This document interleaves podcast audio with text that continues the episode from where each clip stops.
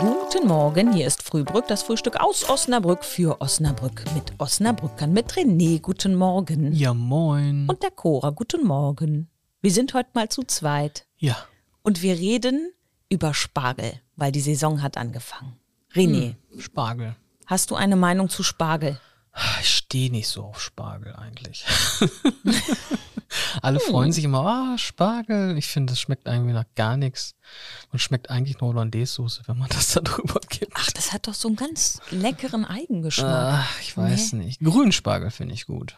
Was machst du mit grünem Spargel? Das mache ich so gut wie nie. Ich mache diesen Äh. weißen Spargel jetzt. Ich habe tatsächlich Grünspargel gerade zu Hause und dann gibt's heute Abend Spargel mit Nudeln und irgendwie einer hellen Soße. Aber ist dieser grüne Spargel nicht eher so ein bisschen herb, so, so bitter fast? Ja, ja. Muss man so ein bisschen gegensteuern, ne? Oder so auf dem Grill auch sehr schön. Bisschen angrillen. Ist das bei, also Spargel, ich habe gelesen, Spargel, 90% Wasser. Ja, ein super Gemüse, ne? Super Gemüse. Und natürlich dementsprechend kann man dann auch mal schnell auf Toilette rennen und so, ne? Um Ecke, ja, das, das riecht dann bestimmt, glaube ich. Habe ich gehört. Ja, Ich esse ja keinen Spargel. nee, nur den grünen und der riecht vielleicht nicht. Der riecht wahrscheinlich anders. Das ist mir zumindest noch nicht aufgefallen. Ich habe gelesen, weißt du, woran das liegt?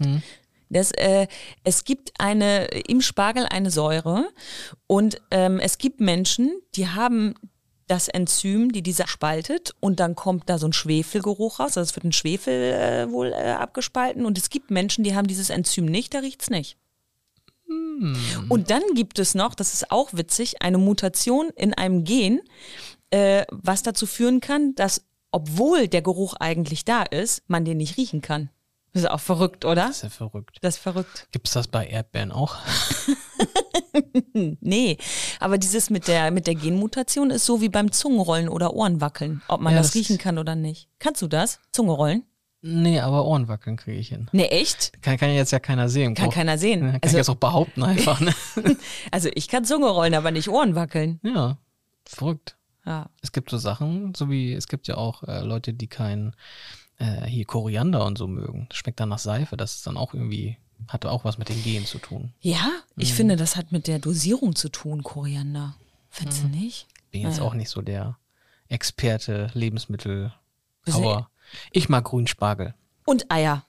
Eier, aber nur auf den Punkt gegart. Ja, und äh, Christine mag eine Handbreite äh, Kaffee in der Tasse. Immer. Und wir wünschen selbstverständlich auch dieses Mal wieder ein schönes Wochenende. Genau. Ciao.